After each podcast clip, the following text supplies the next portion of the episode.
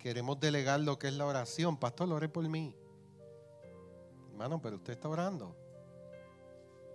A veces. Y, y expréseme, ¿y cómo usted ora?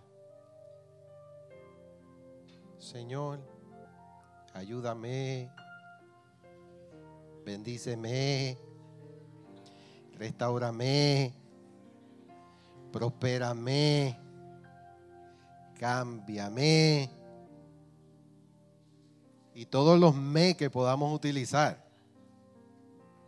Cuando hemos aprendido a través de esta serie que nuestro pastor William ha comenzado, que la oración va más allá de concentrarnos en nuestra necesidad. Los apóstoles nos enseñan, las escrituras nos enseñan a través de la luz de la verdad presente que oramos por un propósito y no con mentalidad de necesidad. Por un propósito y no por una necesidad. Y usted me dirá, Dios, pues ahora no puedo orar por nada que tenga que ver conmigo. Yo no dije eso.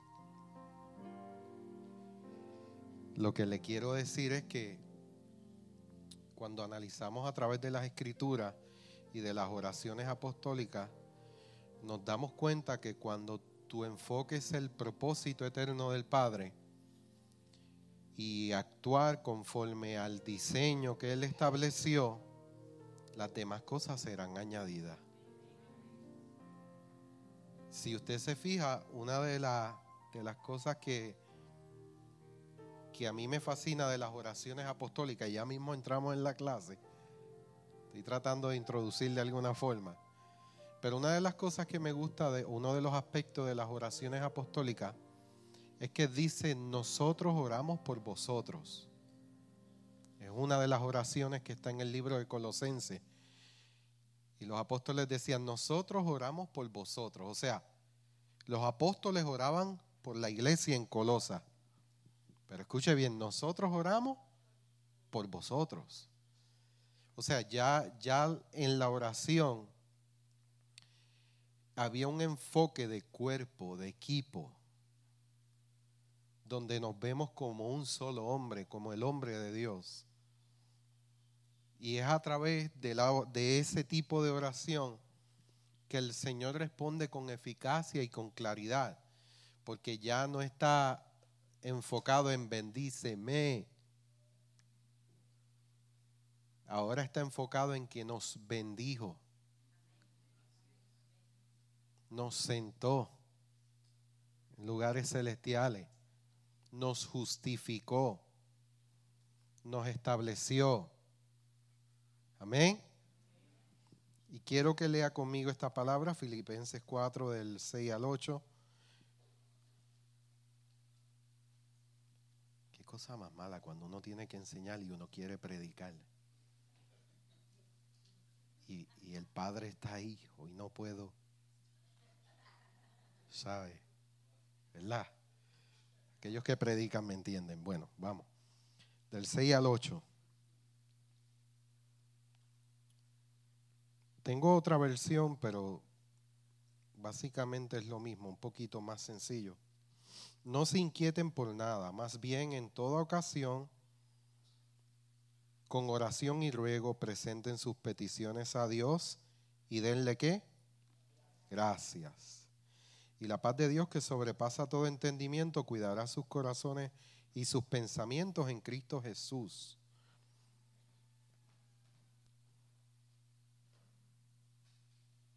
Por último, hermanos, consideren bien todo lo verdadero, lo respetable, lo justo, lo puro, lo amable, todo lo digno de admiración, en fin, todo lo que sea excelente o merezca elogio. Pongan en práctica lo que de mí han aprendido y recibido y oído y lo que han visto en mí y el Dios de paz estará con ustedes.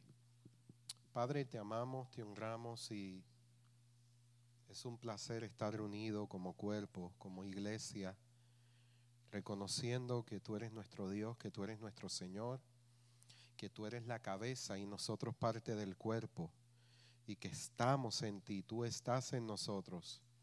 Por tal motivo estamos contentos, estamos alegres, pero sobre todas las cosas tu gozo inefable, Señor, inunda nuestras vidas, inunda esta casa que somos nosotros y hoy simplemente continuamos navegando en la revelación de tu palabra, Señor, y continuamos en esa oración de que el Espíritu de sabiduría y de revelación en el conocimiento de Cristo continúa manifestándose, magnificándose en nosotros para que podamos ser edificadores efectivos, para que podamos utilizar bien la palabra de verdad, Señor. Hoy oramos, Señor, con un entendimiento mayor. Hoy reconocemos lo que has hecho en Cristo y nos amparamos en esa verdad. Descansamos en eso que Cristo hizo por nosotros. Hoy descansamos, así como los, Él se sentó a la diestra del Padre. Así nosotros estamos sentados. Tomen este momento cualquier carga cualquier situación, todo lo que quiera distraer la mente. Sabemos, cada uno de nosotros vivimos distintos procesos que nos están eh, provocando a madurar en Cristo y hoy oramos para que sea en cualquier parte del proceso que estén nuestros hermanos, tu paz en este momento sobre ellos. Tu paz, Señor.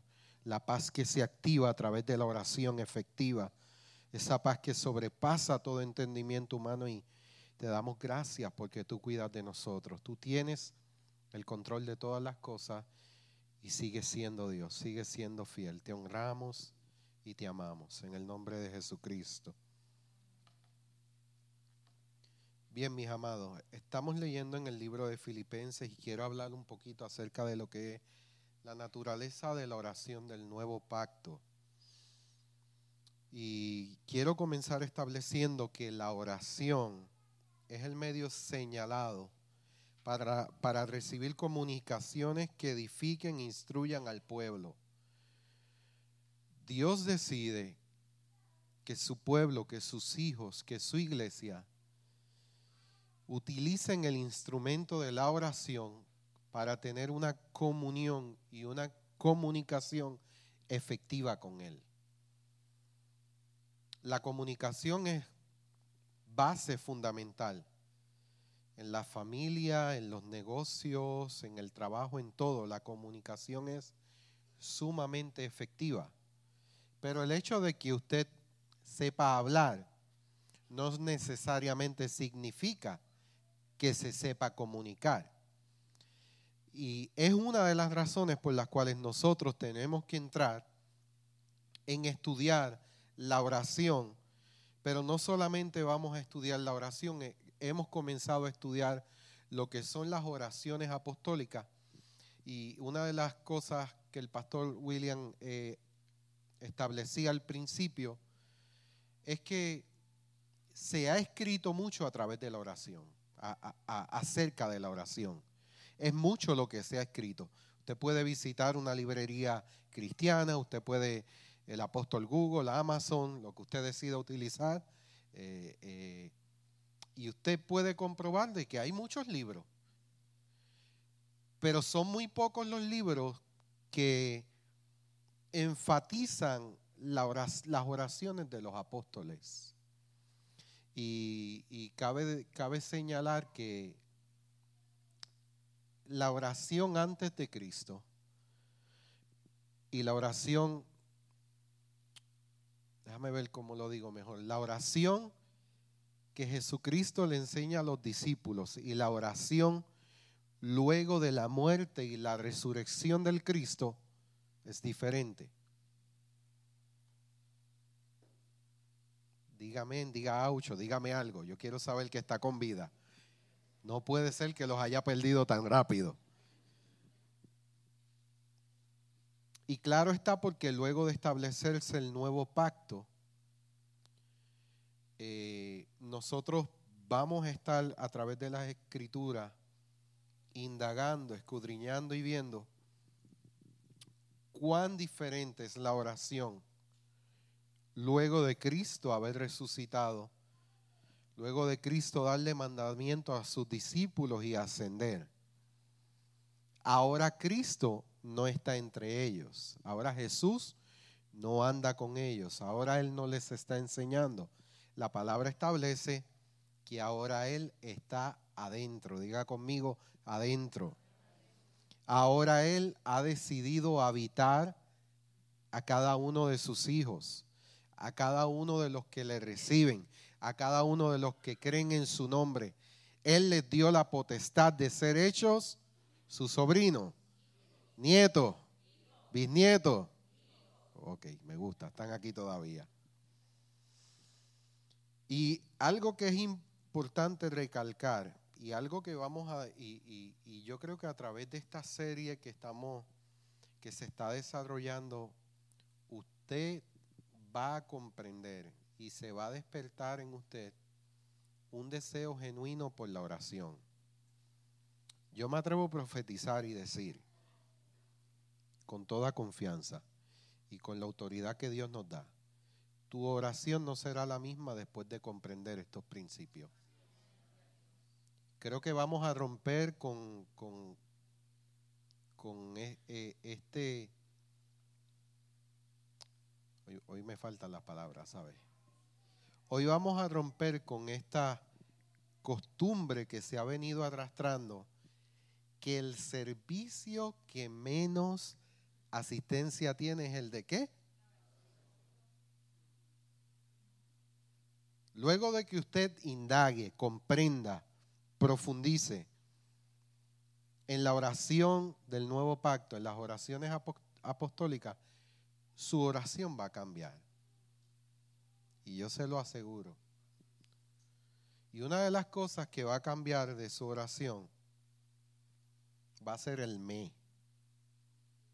Y lo dijimos al principio. El me va a ser el número uno.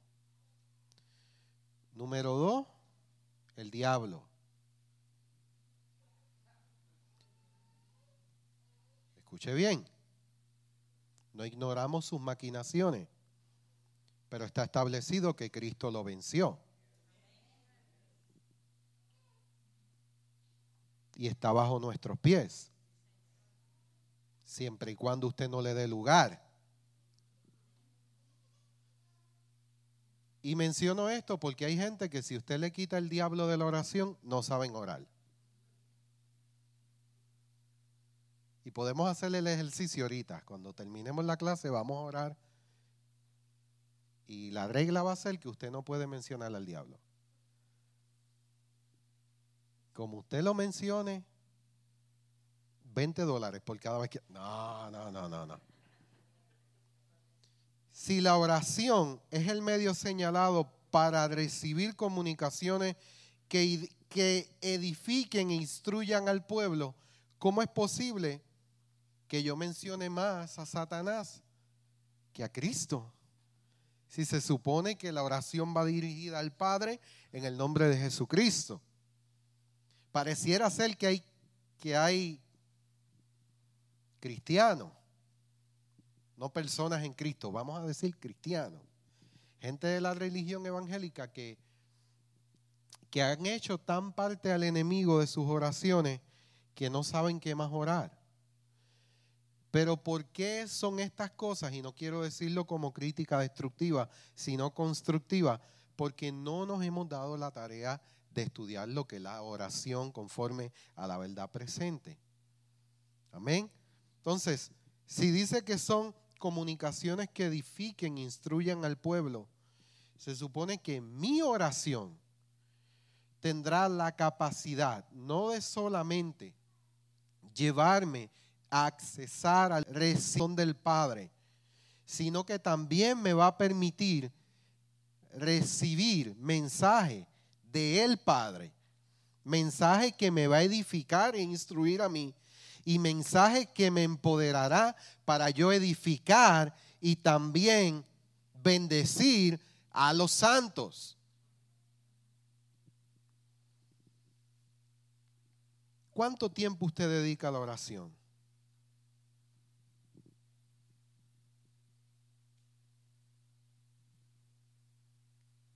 Tranquilo, tranquila, todos estamos en el mismo bote. Los judíos oraban. Alguien me dijo que sí. ¿Quién más? Hermano, dígame que sí, no se asuste. ¿Cuántas veces al día oraba un judío? En el nuevo pacto oramos las 24 horas. Orando en todo tiempo, con toda oración y súplica en el Espíritu. El judío buscaba llegar al templo para orar. Y parece que esto se metió en muchas congregaciones. Y hay gente que si no llega al edificio no ora. Y Dios está comenzando a romper con estos paradigmas, con estas ideas judeocristianas. O sea, llego el domingo y oro. El resto de la semana, Jesús, María, José, aquí se acostó esta rey. Esa es la de las noches. La de las mañanas, se la digo. Con Dios me acuesto, con tarde como la gracia de Dios y el Espíritu Santo. Prendió el carro y va por ahí. Tarde como todas las mañanas. Y corte pastelillo y yo, Señor, bendice. Señor, ahí voy, ábreme camino. Y todos hemos caído en algún momento en esa rutina, pero debe de ser así. Dígame si cuando usted habla con alguien, no hay nada más desesperante que usted esté hablando con alguien, esa persona coja el teléfono. Y tú estás hablando un tema importante y la persona empieza a hablar por teléfono. Tú no sabes si decirle con permiso o enviárselo al Señor.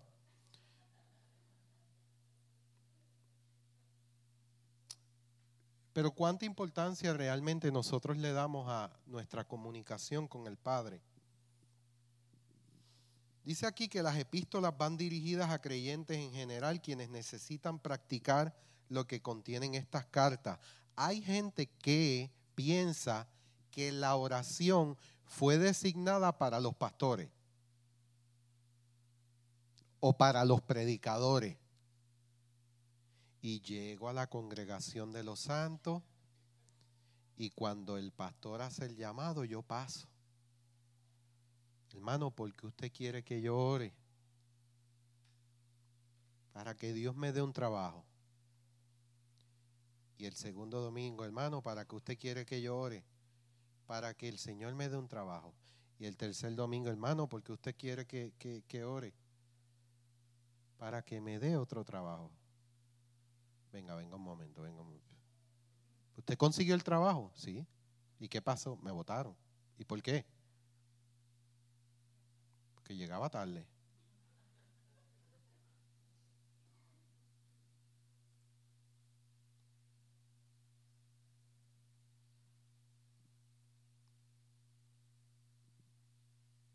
Lo digo, usted me deja.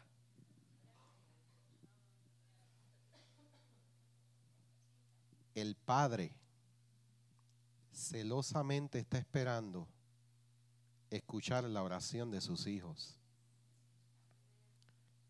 Pero si vamos a vivir la oración en el nuevo pacto, una de las cosas que requiere la oración es nuestra responsabilidad personal. Yo oro para comprender el propósito, yo oro para comprender la palabra a la luz del nuevo pacto, pero tengo también la responsabilidad de caminar en esa verdad nadie podrá caminar la verdad de la palabra, sino más que yo.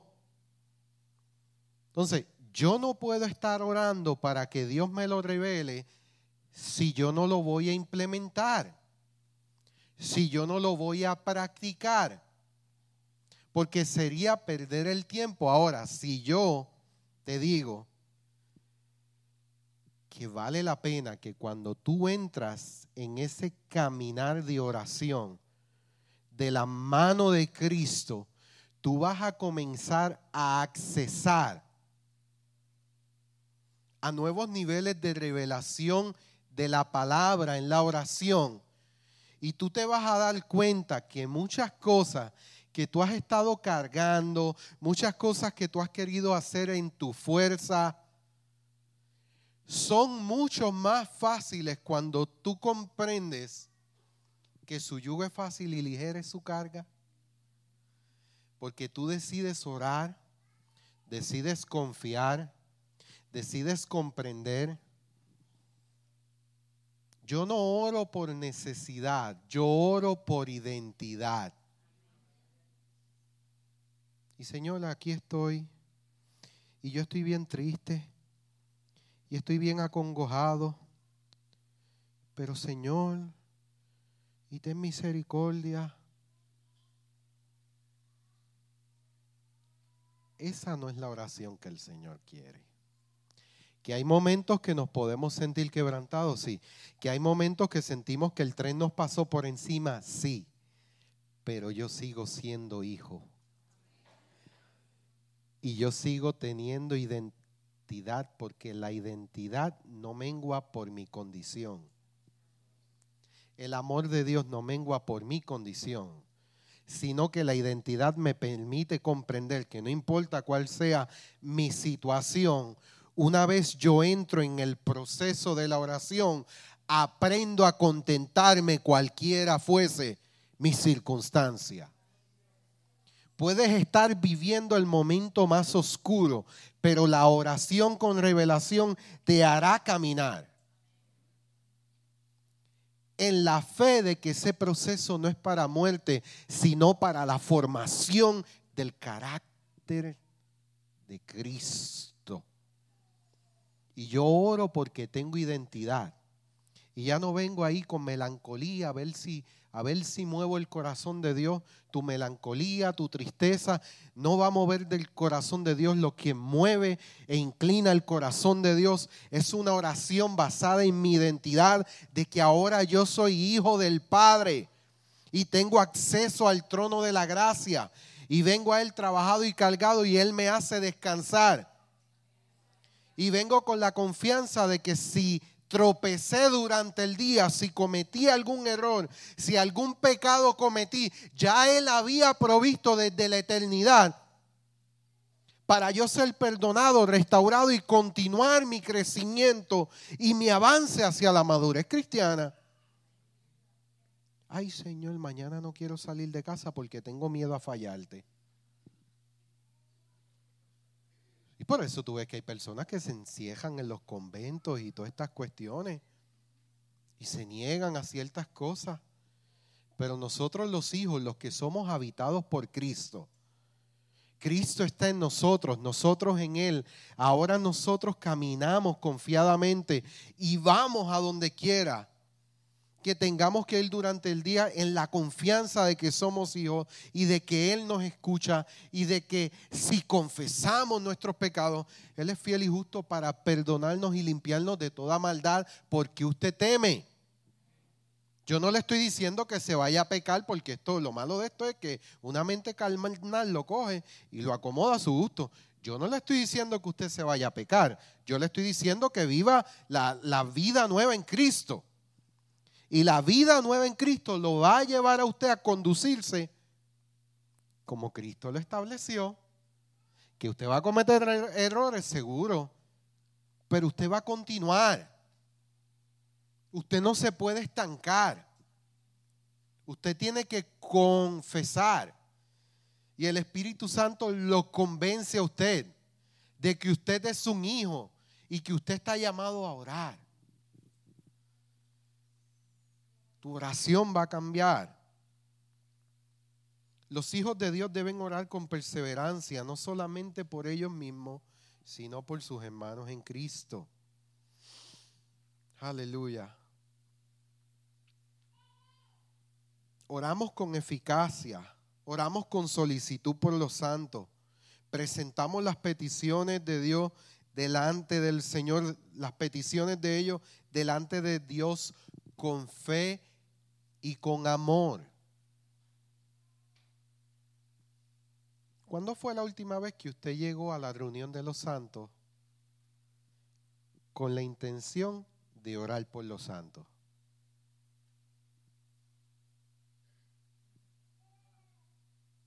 No tiene que decir nada, solo piénselo. Yo quiero, yo quiero crear conciencia, yo quiero que usted se lleve esto. ¿Cuándo fue el último miércoles que usted llegó pensando en que usted iba a orar para que el carácter de Cristo fuese formado en fulano, sutano, perencejo. ¿Cuándo fue la última vez? Estamos tan y tan metidos en lo que es el egoísmo que nos congregamos para ver qué podemos obtener, qué Dios nos va a decir que el pastor nos va a profetizar. ¿Cuánto aceite nos van a tirar? Y esa mentalidad de que, de necesitado, cuando la palabra establece que como hijos tenemos acceso a todo. Pero no se lo van a dar todo si usted no ha madurado. La pregunta es si queremos madurar. La segunda pregunta es, ¿cómo yo puedo madurar? La oración es clave para el desatamiento de la madurez en Cristo. Porque la oración y el instruirnos en la palabra revelada va a renovar nuestra mente y nuestra mente va a transformar nuestra conducta y nuestro carácter. Pero si no oramos, usted está entendiendo, amado, amada. Esto te tiene que despertar el deseo. Y no solamente el deseo, el compromiso, la de determinación, porque eso es otra cosa.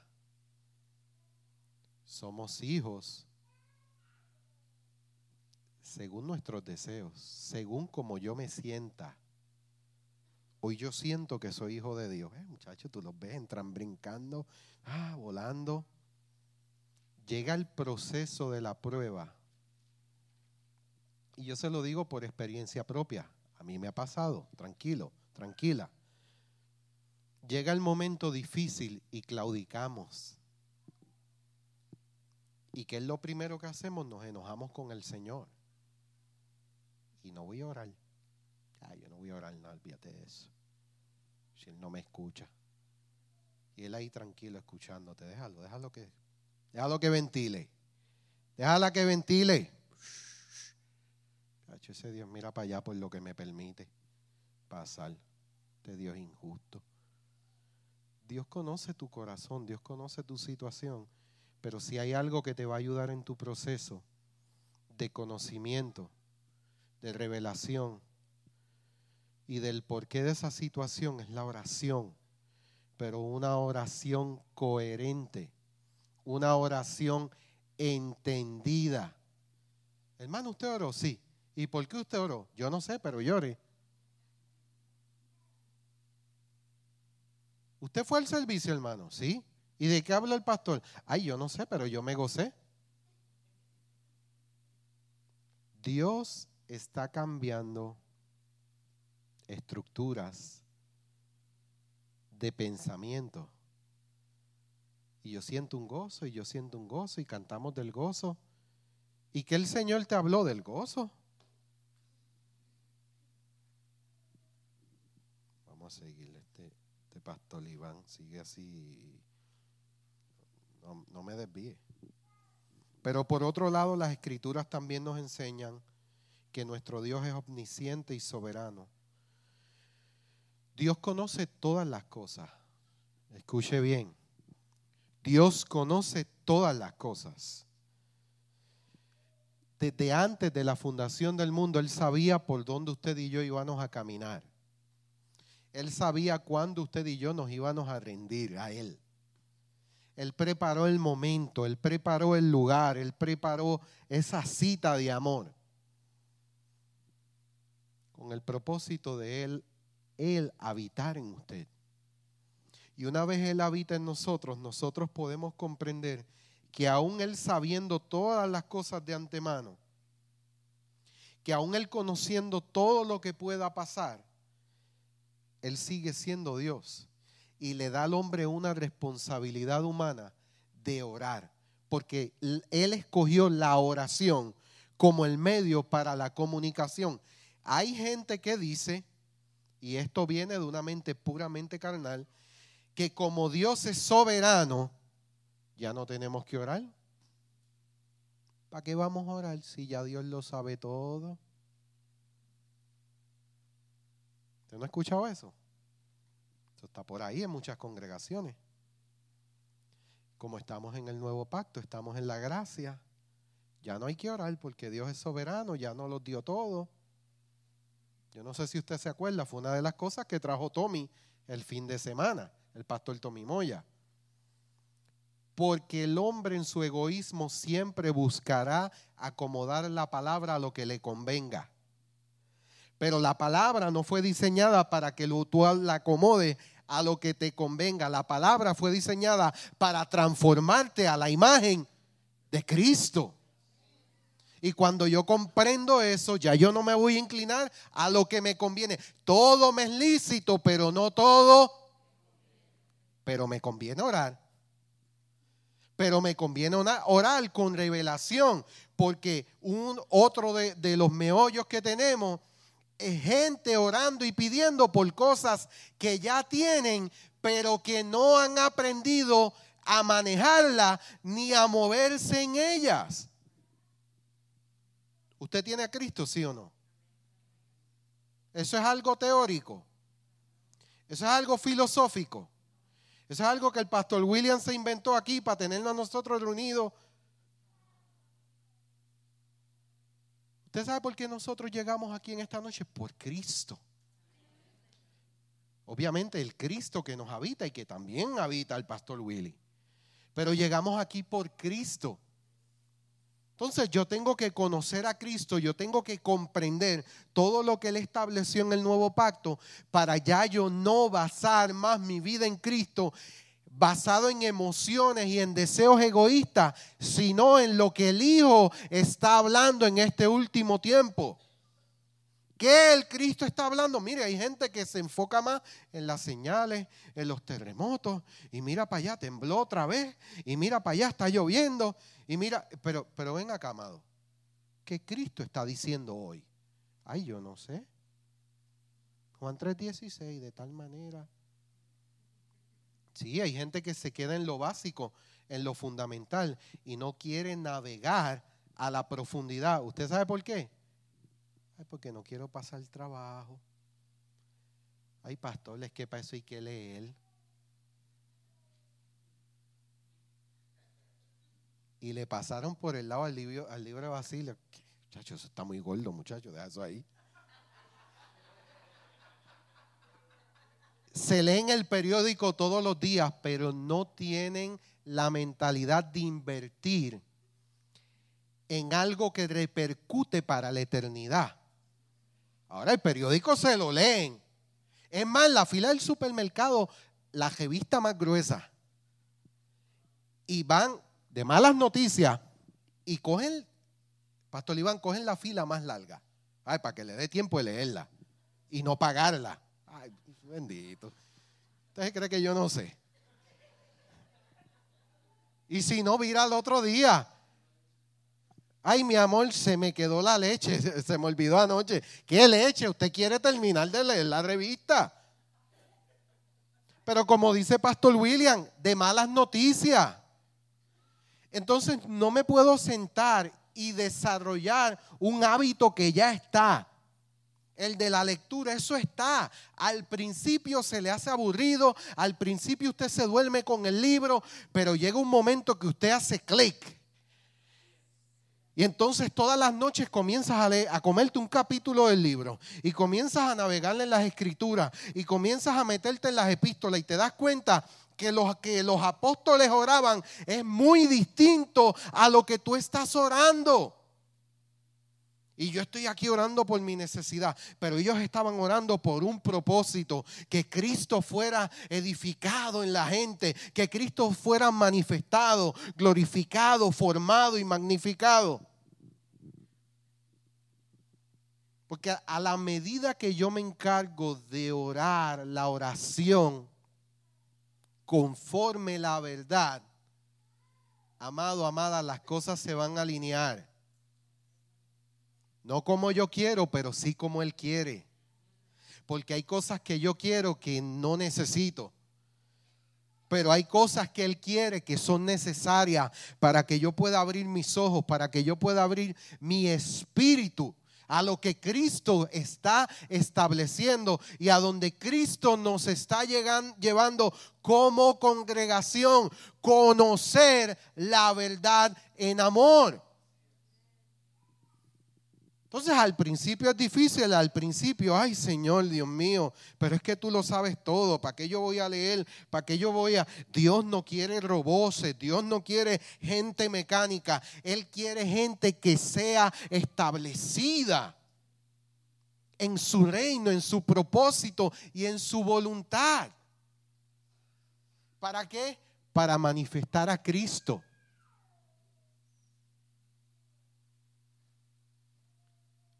Lo voy a decir con mucho respeto. Si usted pudiese comerse la oración que usted hace, escuche bien, lo voy a repetir con calma y le voy a dar tiempo para que vote el golpe. Si usted pudiese comerse la oración que diariamente usted expresa al Padre, ¿usted estaría satisfecho?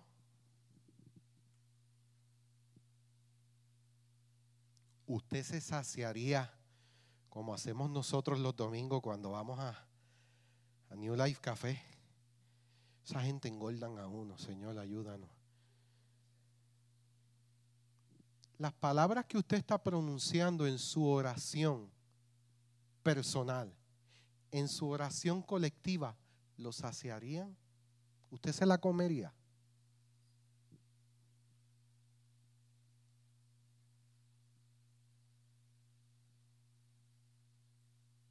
¿O sería como, como una ensaladita de lechuga y tomate en la cena? ¿Cuántos de ustedes se sostendrían con una ensaladita de lechuga y tomate? Los vegetarianos no me levanten la mano. ¿Cuántos, cuántos de ustedes? Sí, porque hay gente a dieta, ¿sabes? Pero los demás. ¿Cuántos de ustedes se saciarían con una ensaladita, así, el, platito pequeño de lechuga y tomate a las 5 de la tarde? Chacho, infarto, me tienen que llevar para...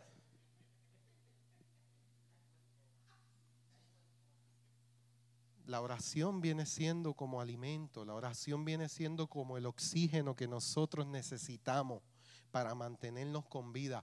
¿Por qué hemos dejado o hemos pasado por alto una de las herramientas eh, más eficaces para la vida en Cristo? Por la falta de conocimiento. Porque se volvió en algún momento una monotonía, una vana repetición y no encontramos. Pero imagínense, ¿cuántos, cuántos, ¿cuántas esposas hay aquí? Levanten las manos, las esposas. Vamos a entrar en problemas. Tranquilos muchachos que yo estoy con ustedes.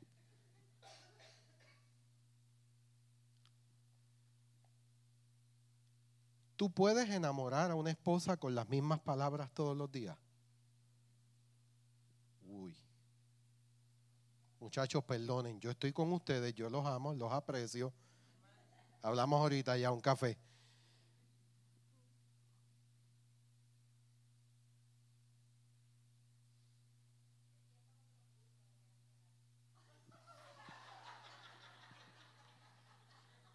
Vengan al grupo de matrimonio, al grupo de vida de matrimonio, y yo les aseguro que el pastor Iván les dará un taller.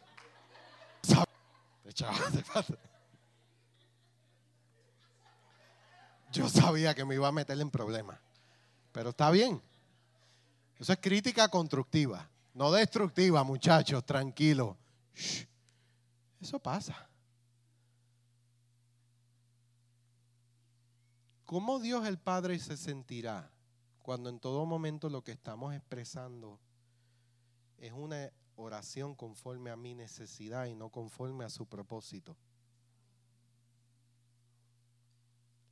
Cuando tú expresas una oración conforme al propósito,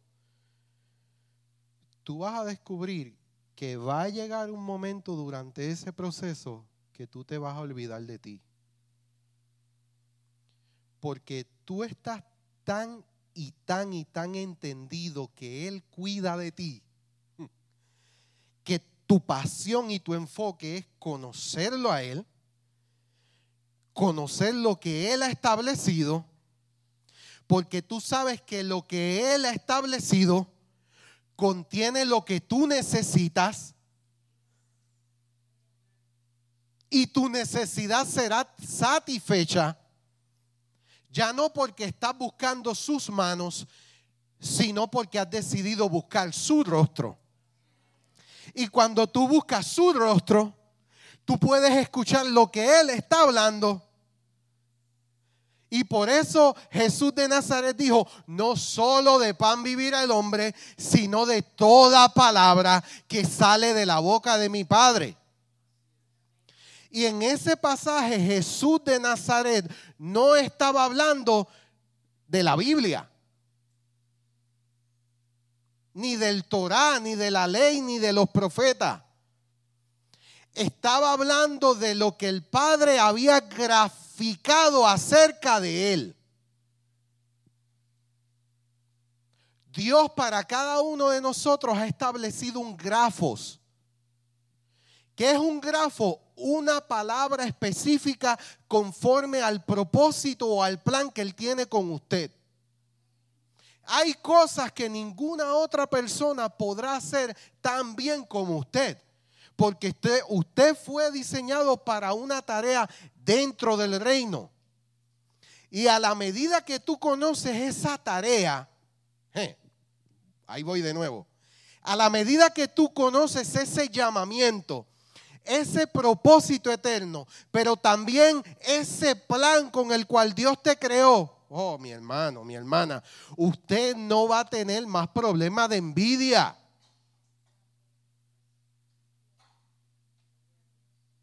Porque si usted conoce lo que Dios dijo acerca de usted, acerca de su responsabilidad dentro del cuerpo, que solamente lo descubre usted, usted, perdón, a través de la oración, usted va a entender que el Dios que invita es el Dios que paga y paga bueno. Que el Dios que te llamó para realizar esa tarea no cuenta con nada tuyo, sino que cuenta con los recursos de Él. Porque cuando Él establece una palabra, esa palabra incluye las condiciones para que se cumplan, pero también incluyen los recursos para que pueda ser manifestada. Pero ¿dónde usted descubre eso? En la oración. Pero yo llego aquí, yo quiero que el pastor Iván me lo diga voy donde el profeta. Y ya tenemos a los profetas de adivino. A ver qué me va a decir hoy. Y Dios el Padre allá. Sí, porque nosotros somos los que decidimos cómo utilizamos los recursos que Dios distribuye en el cuerpo.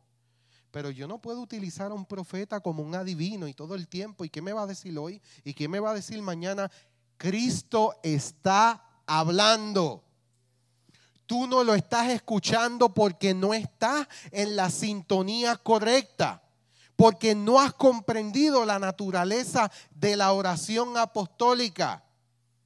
Es de que antes de que tú llegaras a la tierra, ya Dios te había pensado Ya Dios te había creado, ya tú existías y te dieron a luz y ahora estás en un cuerpo, pero todo fue predeterminado para que tú fueses hecho conforme a la imagen de Cristo. Y ahora yo entro en una cooperación con el Espíritu y con la obra de Dios. ¿Para qué? ¿Para hacer muchas cosas? No, para que Cristo sea formado y yo ser transformado y yo cumplir con una tarea, pero la tarea es secundaria. Lo primordial, lo principal y lo esencial es yo comprender que me dieron una nueva naturaleza. Es que hay un Cristo vivo que me habita y me va a llevar a ser transformado para que Él sea glorificado y manifestado. Porque si hay alguien que la gente quiere escuchar, es a alguien habitado por el Cristo. Usted mira alrededor. La gente está cansada de la religión. Tú los invitas a las congregaciones, no quieren venir. Porque no ven a Cristo formado en la gente. Pero a la medida que yo decido orar, Señor, ya yo estoy cansado de ir allí, canto tres rápidas, dos lentas y me voy para casa.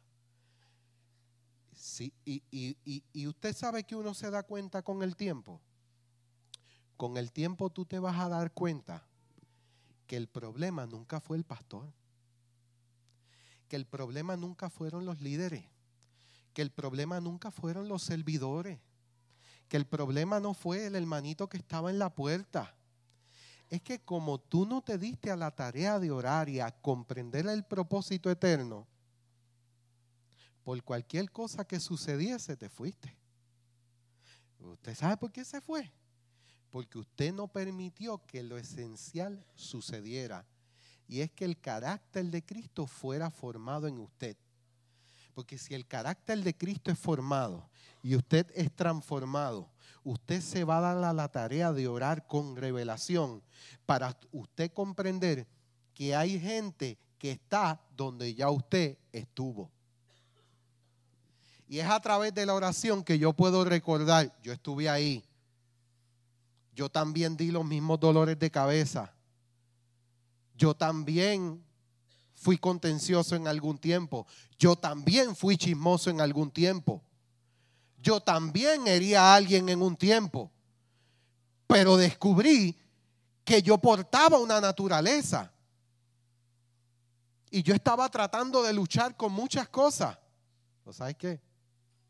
Me di cuenta que yo portaba una naturaleza, que yo portaba una vida que puedo conocer a través de la oración, pero una oración competente, una oración alineada con la verdad. ¿Para qué? ¿Para qué? Para caminarla, para vivirla. ¿Qué tal si en este momento vamos a hacer un, yo no quería el aviso del piano, pero llegó el aviso del piano.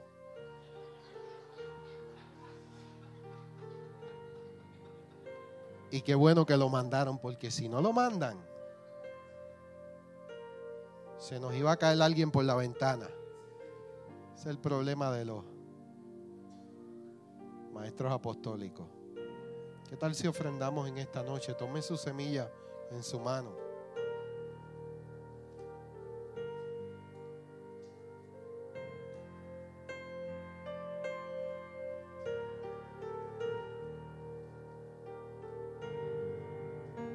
Señor, gracias porque nos permites orar y nos permites ofrendar.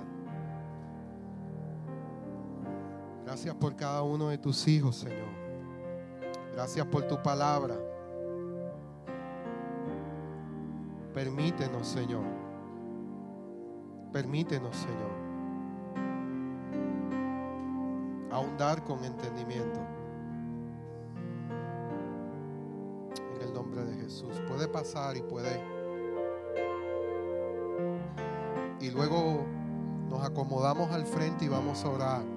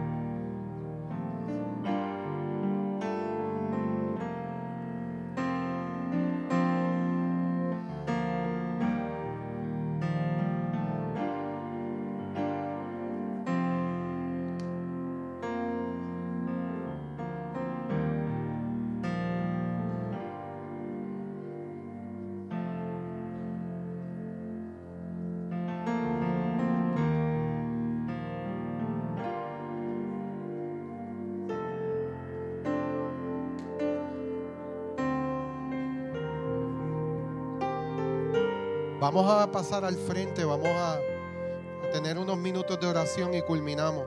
Pero venga, pase. Si se pueden acomodar un poco más al frente ustedes.